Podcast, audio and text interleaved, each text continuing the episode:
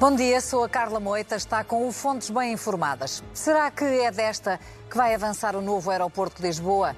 Será que desta vez, depois de décadas e décadas de estudos e mais estudos, estão reunidas as condições para que o próximo governo possa decidir e avançar com a construção do aeroporto? São questões para analisar neste Fontes Bem Informadas. Mas antes, a situação política do país. O governo já está em gestão. Últimas horas do governo, em plenitude de funções, foram passadas no Porto. António Costa, com agenda preenchida e em jeito de campanha eleitoral. Antes da demissão ser oficializada pelo Presidente da República, o Primeiro-Ministro de Missionário foi questionado sobre o seu futuro político e disse que logo se vê, depois do processo influencer, se ainda haverá tempo para a política. António Costa garante que deixa a casa arrumada, mesmo com uma maioria absoluta, interrompida a meio e quanto a emoções, ficam para cada um. Está a encerrar-se um ciclo na vida política portuguesa. De 7 de novembro a 7 de dezembro, um mês. Período entre o momento em que António Costa bateu com a porta e o momento em que Marcelo Rebelo de Sousa formalizou a demissão do governo de maioria socialista. A nota da Presidência da República surgiu momentos depois de os dois estarem lado a lado. Tá bom. A reedição de um dos livros-chave da Revolução Política dos anos 70 em Portugal, Portugal Amordaçado, de Mário Soares, juntou-os. Não, eu não vou falar como Primeiro-Ministro, vou mesmo falar como Secretário-Geral do PS. Senhora Primeiro-Ministro e líder do Estado-Geral do Partido Socialista, Dr. António Costa, dirigiu-se a ele sempre como Dr. António Costa. Já deixou cair? Não, porque ele quis dizer e que falava como Estado-Geral do Partido Socialista e eu respeitei isso, mas é Primeiro-Ministro e vai continuar Primeiro-Ministro por vários meses. Vai manter as reuniões com o Primeiro-Ministro? Sim, sim, depois nós combinaremos vamos manter reuniões. O Primeiro-Ministro continua Primeiro-Ministro. A demissão do governo é decretada em quatro linhas. António Costa tem agora a missão de assegurar os atos estritamente necessários para garantir os negócios públicos até à tomada de posse do seu sucessor. Depois, depois logo se vê. Eh, aguardemos simplesmente que a Justiça cumpra a sua missão. Quando a cumprir, logo veremos. Isso é passado e presente. Eu perguntava-lhe de futuro. Logo veremos nessa altura se dá tempo a fazer. O futuro político de António Costa depende agora da Justiça. Demitiu-se depois do seu nome ser referido num comunicado da Procuradoria-Geral da República sobre a Operação Influencer. A investigação ao Primeiro-Ministro ditou a sua saída, mas até ao momento não é erguido e poderá nunca ser constituído. São convidados deste Fontes Bem Informadas Maria do Céu Lopes, jornalista do Público, e Rui Pedro Antunes, editor de política do Observador. Bom dia aos dois, bem-vindos ao Fontes Bem Informadas. A pergunta que vos lanço é para os dois, no fundo, mas pode começar a Maria. Em que estado, Maria Lopes, chega o governo a este fim de ciclo? Hum, chega, chega muito conturbado, não é? desde o início que tivemos tantos casos e casinhos e parecia que as coisas estavam um pouco mais calmas depois de, de, da confusão de João Galamba em maio, uh, estaria isto um pouco mais calmo. Um, e agora com toda esta operação influencer, que já, já dura um mês, a nós parece-nos se calhar mais tempo, mas é verdade que fez ontem, fez ontem um mês que todo este turbilhão começou. Um, e o governo tentou, nestes dois últimos dias, limpar muito a sua imagem e, deixa, e, mostrar aquela, aquela ideia de que deixa, sai, mas deixa a casa, a casa arrumada. arrumada. Uh, e foi, foi, para o, foi para o terreno, foi para a rua, com dois dias em que os ministros se multiplicaram em, em atividades, em eventos, em inaugurações. Uh, nós, nós tivemos a contabilizar, se tiram para uns 50 ou 60 eventos, é, é, de facto muita coisa e é, é o tiro de partida para a, a campanha eleitoral. Começou em dezembro, no fundo, é o ah, PS a fazer campanha em várias frentes, sim, no sim, governo sim. e com duas candidaturas uhum. à sucessão de António Costa. Rui Pedro, consegue o governo esconder neste momento? Que imagem é que passa ao país? Consegue esconder? Este é um momento mau para qualquer governo, a interrupção de uma maioria absoluta que até agora tínhamos como um sinal de estabilidade e um período em que o governo eh, se aguentaria durante quatro anos. O governo está a sobreviver bem ou mal a esse desgaste, a este mau momento político? O que é curioso aqui é que muitas vezes os governos, quando terminam um ciclo, terminam debaixo de uma grande contestação, até nas ruas, às vezes uhum. com episódios, por exemplo, no fim do cavaquismo, tivemos o, o buzinão na ponte, um, havia também uma grande contestação social já nos últimos anos de José Sócrates, enfim, também num, numa circunstância uh, muito particular, que era o país. Exatamente, exatamente, Embora tenha depois ganho as eleições. Apesar de ter ganho as eleições, havia uma grande contestação nas ruas, até em virtude de quando é a direita que está no poder, é mais fácil existir essa contestação.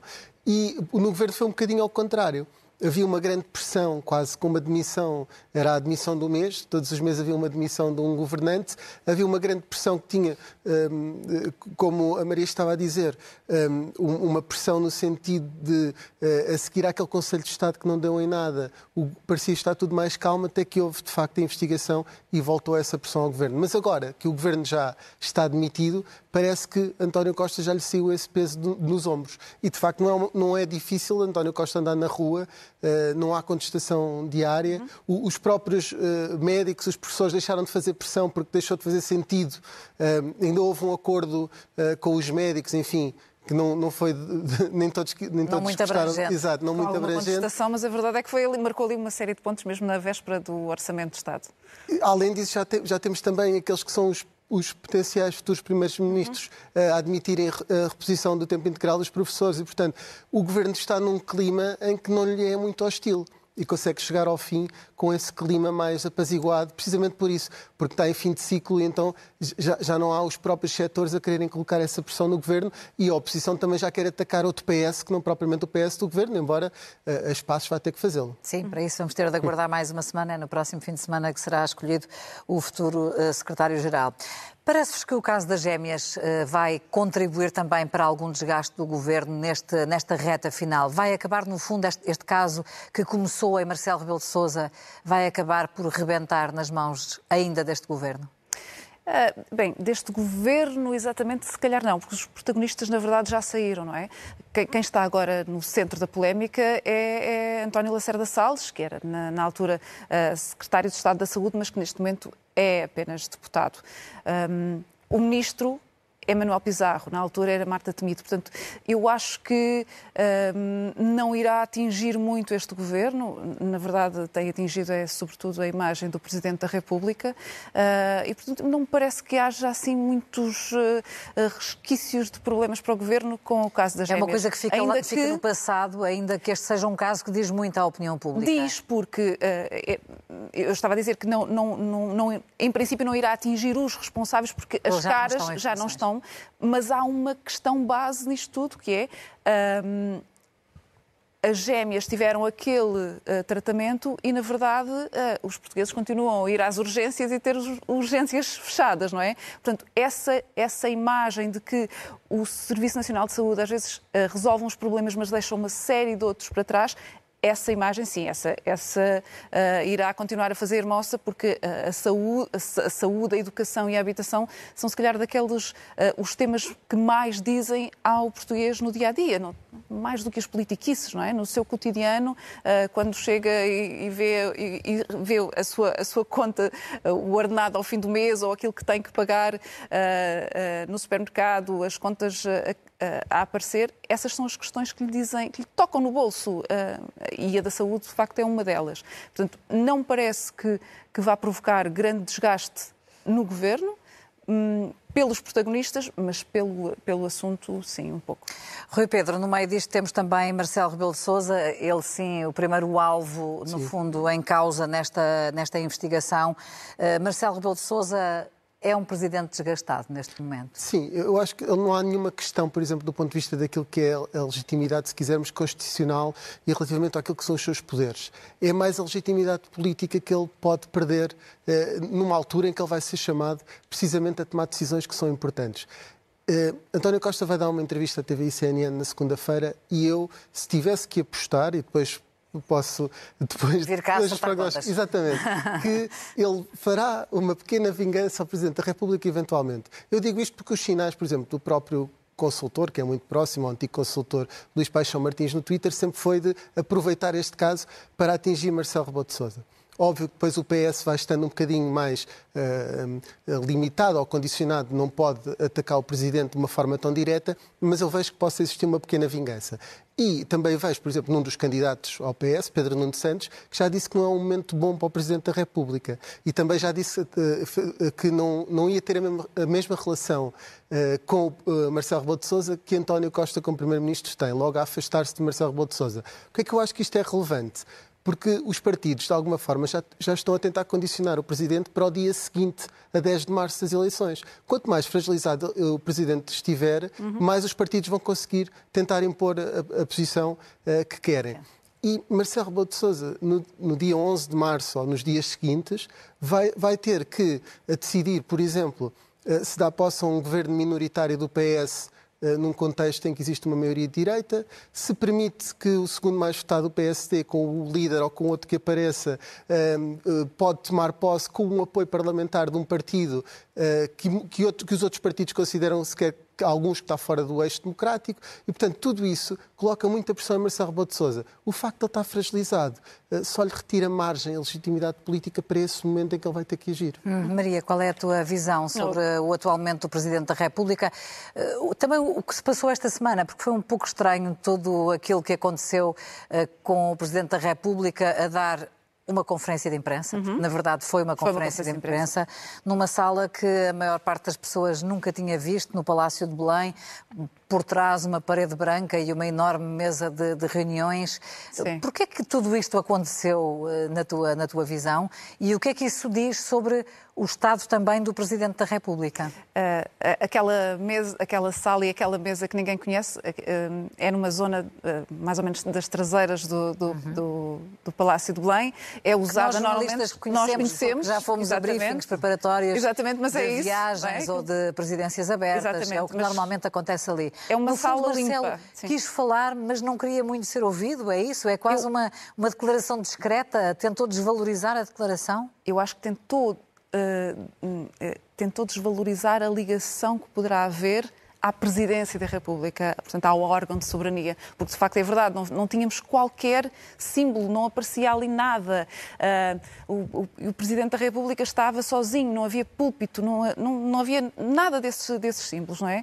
Uh, eu não sei, mas a, a, a, minha, a minha leitura é que, de facto, Marcelo Rebelo de Sousa quis-se, mais do que apresentar como Presidente da República, quis-se apresentar como Marcelo Rebelo de Sousa. O problema é que tudo isto não é pelo Marcelo Rebelo de Sousa, é pelo Presidente da República. Portanto, há ali alguma incoerência. Mas sim, houve, na minha perspectiva, uma tentativa de uh, não manchar uh, o símbolo da, da presidência da República. Uh, e, e foi, de facto, foi de facto muito estranho, porque Uh, o Presidente da República tinha um ar embaraçado, uh, pigarreava muito. Eu não sou muito de ler, de ler expressões corporais, mas, mas são há algumas coisas que de facto uh, chamava a atenção. Elas são importantes assim... e há um outro momento também marcante, é que nesse, no dia seguinte, creio eu, Marcelo Rebelo de Sousa esteve numa conferência, os jornalistas abordaram no final, uhum. e Marcelo Rebelo de Sousa, que sempre se disponibilizou a comentar tudo e mais alguma coisa, apareceu em frente aos jornalistas, supostamente porque iria aceitar falar, e depois não responde a nada daquilo que lhe é perguntado. É um novo presidente também? Há aqui alguma dificuldade de Marcelo Rebelo de Sousa coisa, a lidar com o momento e consigo próprio também? Sim, e houve, houve ainda uma outra coisa ontem que eu pareceu-me sinceramente um pouco uh, desnecessário, foi praticamente a seguir ao decreto, a anunciar o decreto de admissão, fez um comunicado a dizer que o, o Presidente da República não teve qualquer conhecimento sobre as diligências feitas no seio do Governo. Mas era necessário dizer isso? Eh, era necessário dizer mais isso? Rui Pedro, há aqui uma estratégia de comunicação que está a falhar?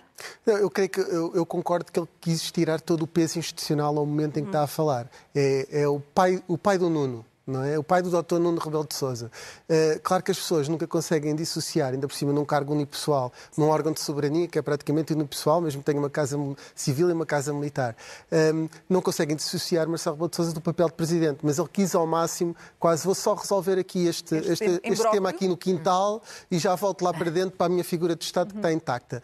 Um, ehm, so, sobre a forma uh, mais acossada que ele estava, até quando lhe perguntam se tem condições para continuar, ele diz, ai, com certeza parece que está uh, numa, numa conversa e diz, ah, com certeza. E, portanto, nota-se que o Presidente está numa situação que, te, que esteve poucas vezes, um, não, não, sei se será mais difícil do mandato, porque quando houve a questão do, dos casos uh, da Igreja, que ele desvalorizou um número que já era muito elevado, foi também muito difícil para ele, mas neste caso tem particular importância, porque nessa altura ele estava numa fase de mandato em que a intervenção dele não, não era tão determinante.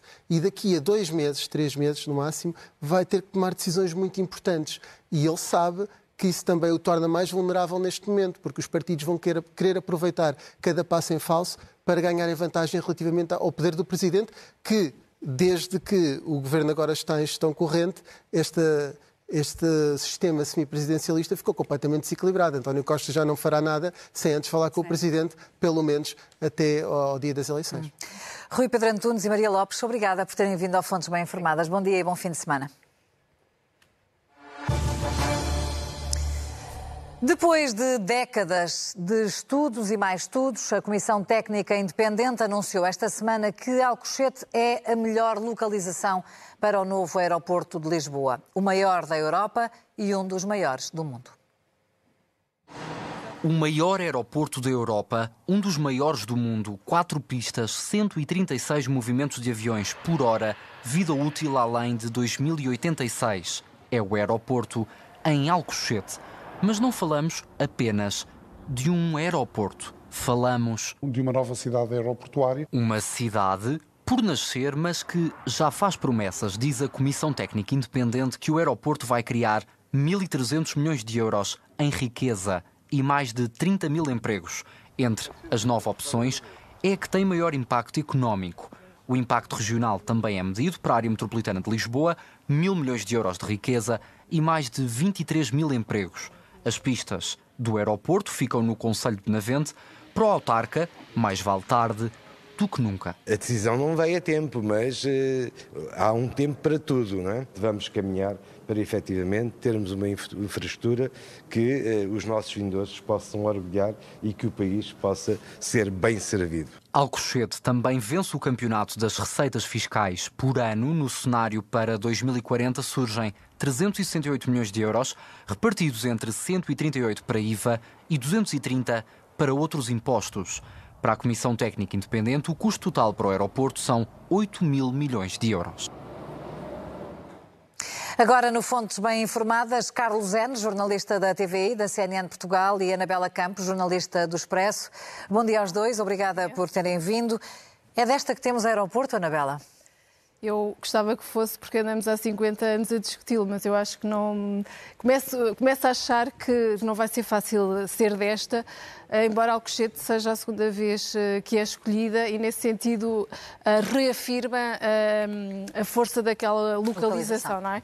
Agora, vai depender. Vai, vamos ter inicialmente um debate ainda político, não é? Que é que, que, o próximo governo vai querer Alcochete ou não vai querer Alcochete? Vai aceitar esta proposta da CTI? Porque isto, na prática, é apenas uma proposta. Não é vinculativa, é um parecer é técnico. É um parecer técnico e, portanto, quem vai escolher é, é o poder político. Carlos Enes, também te parece que não é desta, que não estão ainda reunidas as condições para ser tomada a decisão política e para que as obras avancem? Eu ia responder-te que sim, à partida, mas agora, para isto ter graça, vou-te dizer que não, mas contextualizo. Sim. Eu acho que é desta, pela pressão um, do turismo, pela necessidade de dar uma resposta. Um, enfim, aos slots que já são recusados, Porque aos o aeroporto que já é são... mesmo necessário, no fundo. É. Eu acho que é desta. E quando eu digo desta, não quer dizer que seja um ano, ou dois anos, ou três anos. Ah, isso não vai ser. Mas, não, vai, não, construído, sem dúvida que não. Sim. Mas a decisão, eu acredito que a decisão ainda possa demorar um ou dois anos. Tenho é sérias dúvidas Hum. Sérias dúvidas, que a decisão seja coincidente com a proposta da Comissão Técnica Independente. Isso é outra questão. É outra questão. Era, era, é. era isso que eu, que eu há bocado Portanto, também... eu acho que nós estamos de acordo. Eu, por graça, Sim. ia dizer como tu. Acho que não é desta, exatamente no mesmo sentido que tu. Sim. Tenho dúvidas que seja o cochete. Acho que, de alguma forma, o poder político vai estar muito pressionado para, uma decisão. num curto prazo, um, dois anos, tomar uma decisão. Eu, eu, há uma coisa aqui que, que eu acho que vai pesar muito, que é a posição da ANA e a Ana não quer Alcochete.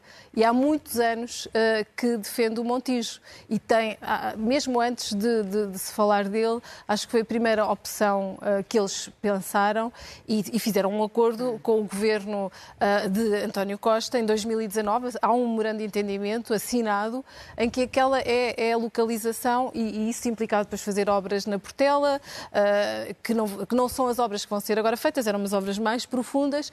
E a Ana vai continuar continuar a batalhar para ser o Montijo e não vai sair daqui. E a questão agora também é perceber quão forte é o poder deles e, e se eles conseguem realmente levar a deles uh, avante. E, portanto, este é um este parecer técnico que é elaborado por esta Comissão está bem ou mal fundamentado, Carlos Santos? Olha, eu gostava de dizer que está bem fundamentado, uh, mas não posso. Honestamente, uh, li bastante nos últimos dias, já estudo este tema há muito tempo e não posso dizer isso.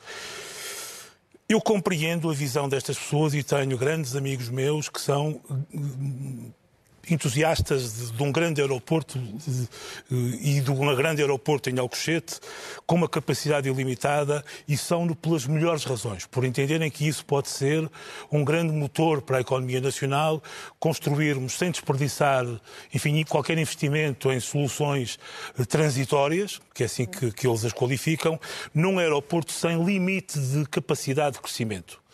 Uh, agora, uh, e se nós acreditarmos que a procura aeroportuária de um país como Portugal, mesmo com a nossa realidade económica e demográfica, com o nosso poder de compra, que é, enfim, que não é dos melhores da Europa e que, infelizmente, eh, tem vindo a perder competitividade relativa.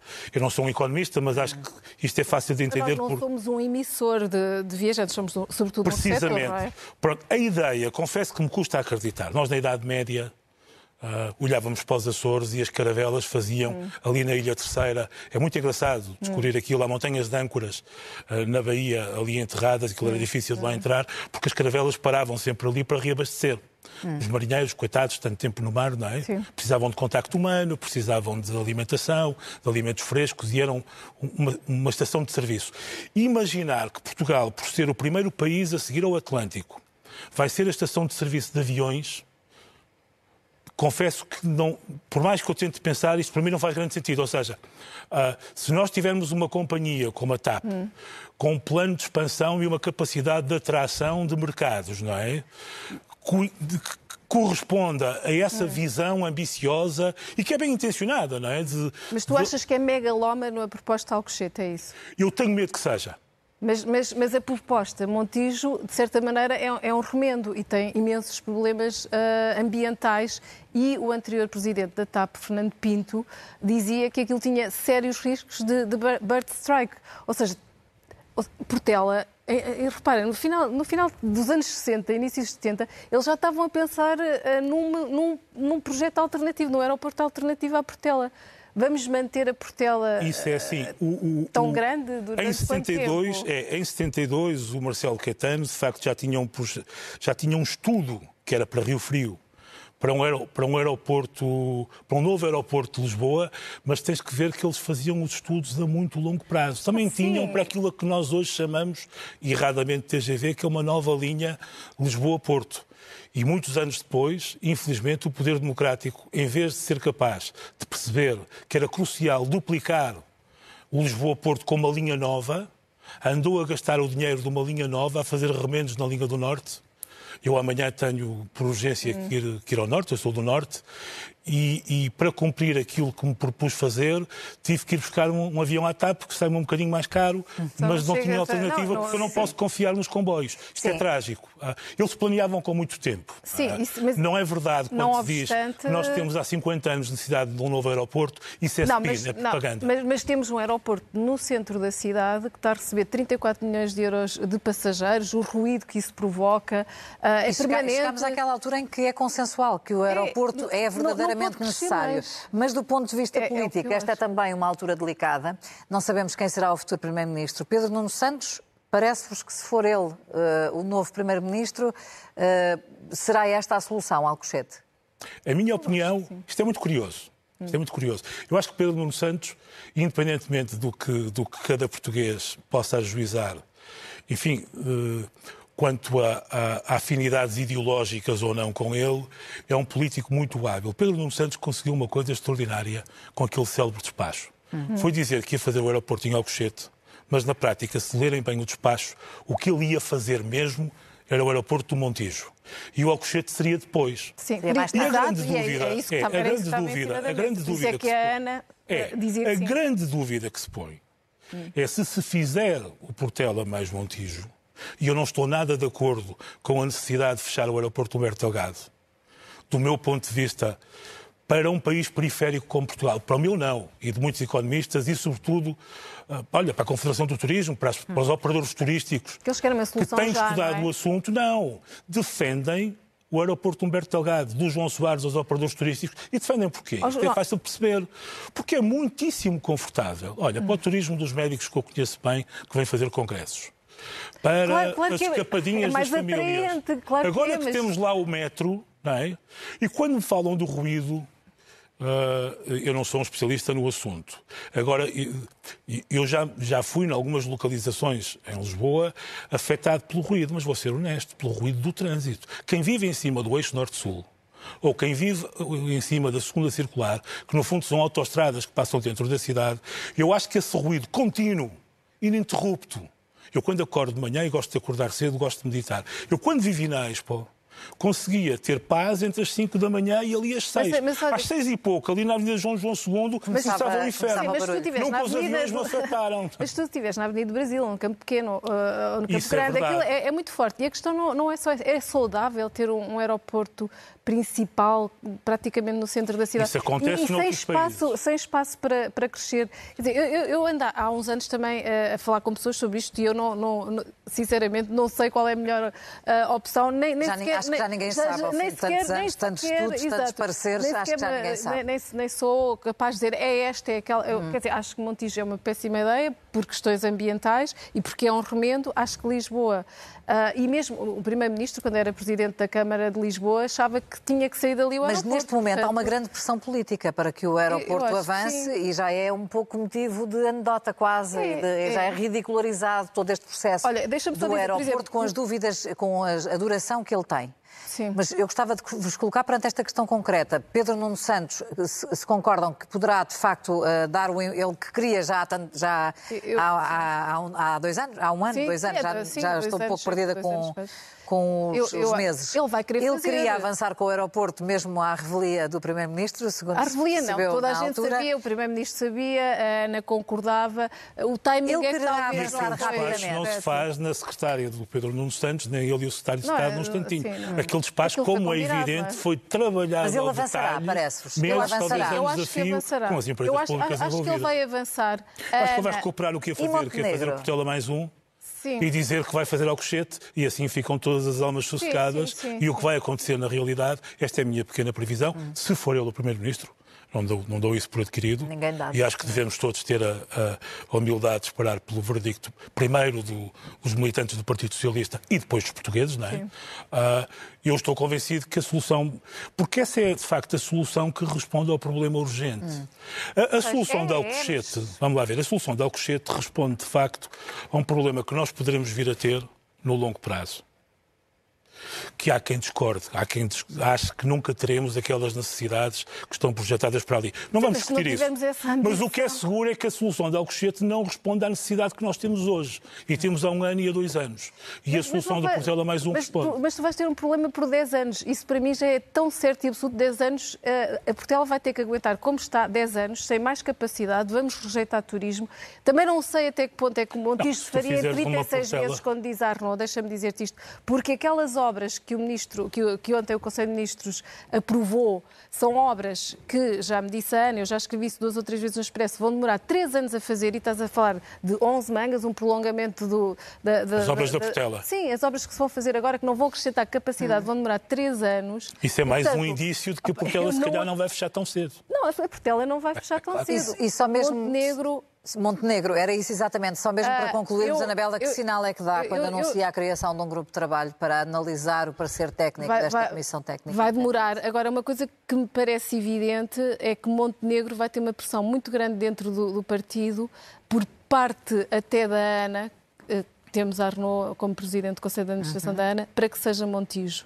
E há pessoas, o número 2 de, dele, Miguel Pinteluz, acho que é um defensor do Montijo. Portanto, vai haver muita pressão nesse sentido. Anabela e Carlos Anos, muito obrigada por terem vindo ao Fontes Bem Informadas. Bom dia. Obrigado, eu, foi um gosto. Obrigada aos dois. Bom dia. Agora, a história que ninguém viu. O líder da Coreia do Norte chorou em público num evento em Pyongyang dedicado às mães norte-coreanas. Nas imagens que foram divulgadas pela televisão estatal, controlada pelo regime, Kim Jong-un surge a limpar as lágrimas mais do que uma vez durante as intervenções dos participantes. Na abertura do encontro, designado como Conferência Nacional das Mães, Falou da necessidade de combater o declínio da natalidade no país e apelou às mulheres norte-coreanas para terem mais filhos. Depois de se tornar presidente da Coreia do Norte em 2012, Kim Jong-un escolheu uma nova data para comemorar o Dia da Mãe, que passou a celebrar-se no dia 12 de novembro. Vamos à língua afiada com Miguel Pinheiro. Bom dia, Miguel, bem-vindo. Vamos eh, desde já às frases que escolheste para esta semana. A primeira frase é a frase perfeita, é uma frase do Presidente da República, Marcelo Rebelo de Sousa, e é a seguinte: na sequência e por efeito do pedido de demissão do Primeiro-Ministro, o Presidente da República decretou a demissão do Governo. O que é que lês nesta frase, Miguel? Olha, leio um grande alívio com o fim de um processo longo e difícil. Uh, o Primeiro-Ministro apresentou a demissão no mês. dia 7 de novembro. A 9 de novembro, o Presidente disse que uh, assinaria o decreto depois de, do, da aprovação do, do, orçamento. A 29 de novembro, o orçamento é aprovado. Depois, a 2 de dezembro, o Presidente diz que afinal vai esperar por um último Conselho de Ministros para assinar o decreto e depois, a 7 de dezembro, à noite, foi tarde. mesmo à noite, noite tarde, tarde uh, assinou o decreto, sendo que o decreto diz que só sortifeitos a partir do dia seguinte, portanto, dia, dia 8. 8. Portanto, andámos nisto e agora vamos ter eleições a, a, a 10 de março. Só para nós termos um termo de comparação, uh, as últimas eleições uh, em Inglaterra, em 2019, a 29 de outubro, o Primeiro-Ministro pede eleições. Nesse mesmo dia, a Câmara dos Comuns aprova. Ainda no, no, no, dia 29, a Câmara dos Lordes tem uma primeira leitura. No dia seguinte, 30, aprova também. A 31, a Rainha concorda, está fechado. Eleições a 12 de dezembro. Portanto, nós precisamos de um mês e um dia para despachar o governo, para o Presidente despachar o governo. Os ingleses precisaram de três dias. Nós vamos precisar, no total, de quatro meses para ter eleições, eles precisaram de um mês e meio. Tudo demasiado lento, na Tudo demasiado lento. Claro que são sistemas muito diferentes. E temos a questão do orçamento. Muito diferentes. Sim, mas enfim, claro, temos sempre muitas desculpas, mas a verdade é que os ingleses correm, despacham-se e nós arrastamos-nos. É perda de tempo com prejuízos para o país? Tudo que, tudo que é prolongar uma situação pantanosa como esta é dramático. Vamos então agora à frase feita, é do Ministro da Educação, João Costa, e tem a ver com a recuperação do tempo de serviço dos professores. Disse o Ministro, se houver uma gestão que, que espero venha a ser liderada por Pedro Nuno Santos enquanto Primeiro-Ministro, que consiga dar resposta a isto, obviamente que fico muito contente. É, isto é, só para lembrar. Uh, é um dos momentos marcantes desta é, semana, um dos dúvida. assuntos marcantes da semana. João Costa é Ministro uh, da Educação uh, desde, desde, desde 2022, desde 30 de março de 2022. Antes disso, foi Secretário de Estado todo-poderoso desde 2015, portanto, entre 2015 e 2022, esteve neste processo. Convém dizer que, que, esta questão da recuperação do tempo integral dos professores se arrasta há muito tempo, só para ser uma ideia, assim, na, por dar um exemplo, temos 27 de outubro de 2017, o Governo uh, apresenta uma proposta de orçamento uh, uh, onde não contempla a recuperação integral. Depois, em novembro de 2017, o Primeiro-Ministro diz: esqueçam, não é possível recuperar sequer esse tempo, esse, esse tempo de serviço. E depois, 2018, os, os, sindicatos transformam em slogan a questão dos nove anos, quatro meses e dois dias, e o governo diz: não, não, só dois anos, nove meses e 18 dias. O Governo aprova o Presidente veta, o Governo vai aprovar outra vez e pelo meio tivemos greves atrás de greves, atrás de greves, alunos sem aulas, só para nós termos uma ideia, uh, uh, uh, um aluno que esteja agora a entrar na universidade Sim. está com este processo desde o sétimo ano. Desde o sétimo é ano que está com isso. Todo o secundário. E, no entanto, agora, ao fim de seis longuíssimos Afinal, anos... Afinal, tudo é possível. João Costa, que esteve ali na linha da frente, vem-nos dizer que tudo é possível, mas atenção, Carla, há uma condição para ser possível. Há uma condição, que é Pedro Nuno Santos ser eleito primeiro secretário-geral do PS e depois primeiro-ministro. É essa a condição de, de João Costa. E nós olhamos para trás e pensamos, então, afinal, João Costa achava que o problema estava na incompetência do primeiro-ministro António Costa, porque com outro líder é possível. E é também caso para dizer que vale tudo em campanha eleitoral?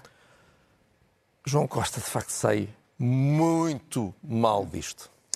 Vamos para a terceira e última frase desta semana. É a frase desfeita e pertence precisamente a Pedro Nuno Santos, candidato à liderança do Partido Socialista. Disse Pedro Nuno Santos, há pressa em resolvermos o problema do aeroporto. Já sabíamos, Miguel, que Pedro Nuno Santos tem pressa, é, tem pressa. É, relativamente tem pressa. ao aeroporto tem pressa. tem pressa. Isso já sabíamos. E, e, e de facto, tendo este... em conta o percurso dele no governo. Certo, e estas décadas já, eh, de indefinição em relação ao aeroporto já se transformaram num embaraço, de facto, como falavas uh, uh, ainda agora. Só que há um ponto, é que de facto há um ano e meio Pedro Nuno Santos apareceu de surpresa, como sabemos, com uma solução. E a solução era, também falámos disso há bocadinho, Montijo temporário e Alcochete ao fim uh, de uns anos. Só há aqui um, um, problema, não é? E que se liga com a questão da pressa, não é? Porque não é só ter pressa, já agora é fazer as coisas com pés e cabeça. É que, entretanto, formou-se esta Comissão Técnica Independente, que apresentou os resultados esta semana. E o que é que a Comissão Técnica Independente diz? Diz, um, além de tudo o resto, há uma coisa que diz que é Montijo é uma desgraça. Montijo, como solução, seja ela qual for, temporária, bom, definitiva, então nem pensar, é uma desgraça por vários critérios, não vale a pena agora estar a explicar Sim. todos. Portanto, esta não é exatamente a solução de Pedro Nuno Santos. Não, não. Não, esta não é de todo a solução de Pedro Nuno Santos. A solução de Pedro Nuno Santos, com a qual ele apareceu de surpresa, era uma desgraça. Aliás, o Primeiro-Ministro veio dizer que um dos sinais de independência da Comissão é que, precisamente, uh, esconjurou o Montijo quando Montijo estava, estava nos planos do, uh, do governo. Ora, para António Costa isto é um sinal de independência, mas para Pedro Nuno, Nuno Santos é um sinal de problema, porque ele tem que explicar porque é que queria impor ao país uma solução má. Portanto, ele tem que responder a isso. E depois há mais gente a ter que dar respostas. Luís Montenegro também tem que explicar porque é que depois de ter concordado com uma metodologia que passava pela, pela, criação da Comissão Técnica Independente, agora Porque este foi dizer... um processo de decisão uh, a meias entre o PSD e o Governo. O PSD esteve de acordo com isto. E agora, e agora propõe um grupo de trabalho. Aparece com um grupo de trabalho... Com ex-ministros. E sendo que ainda por cima uh, uh, esteve, esteve a apoiá-lo no último congresso do PS com grande visibilidade, José Luís Arnaud, que é da ANA, que está contra a solução. E, portanto, eu não estou a dizer que uma coisa está relacionada com a outra, mas Luís Montenegro, não interessa o que eu penso. Luís Montenegro é que tem que nos convencer que não está, porque agora pedir um novo grupo de trabalho é. Uh, esta ideia vem de Marte. Miguel Pinheiro, obrigada, foi um gosto ter-te cá. Encontramos-nos novamente na, no próximo sábado. Isso. Fechamos o Fontes Bem Informadas. A todos um bom dia e um bom fim de semana.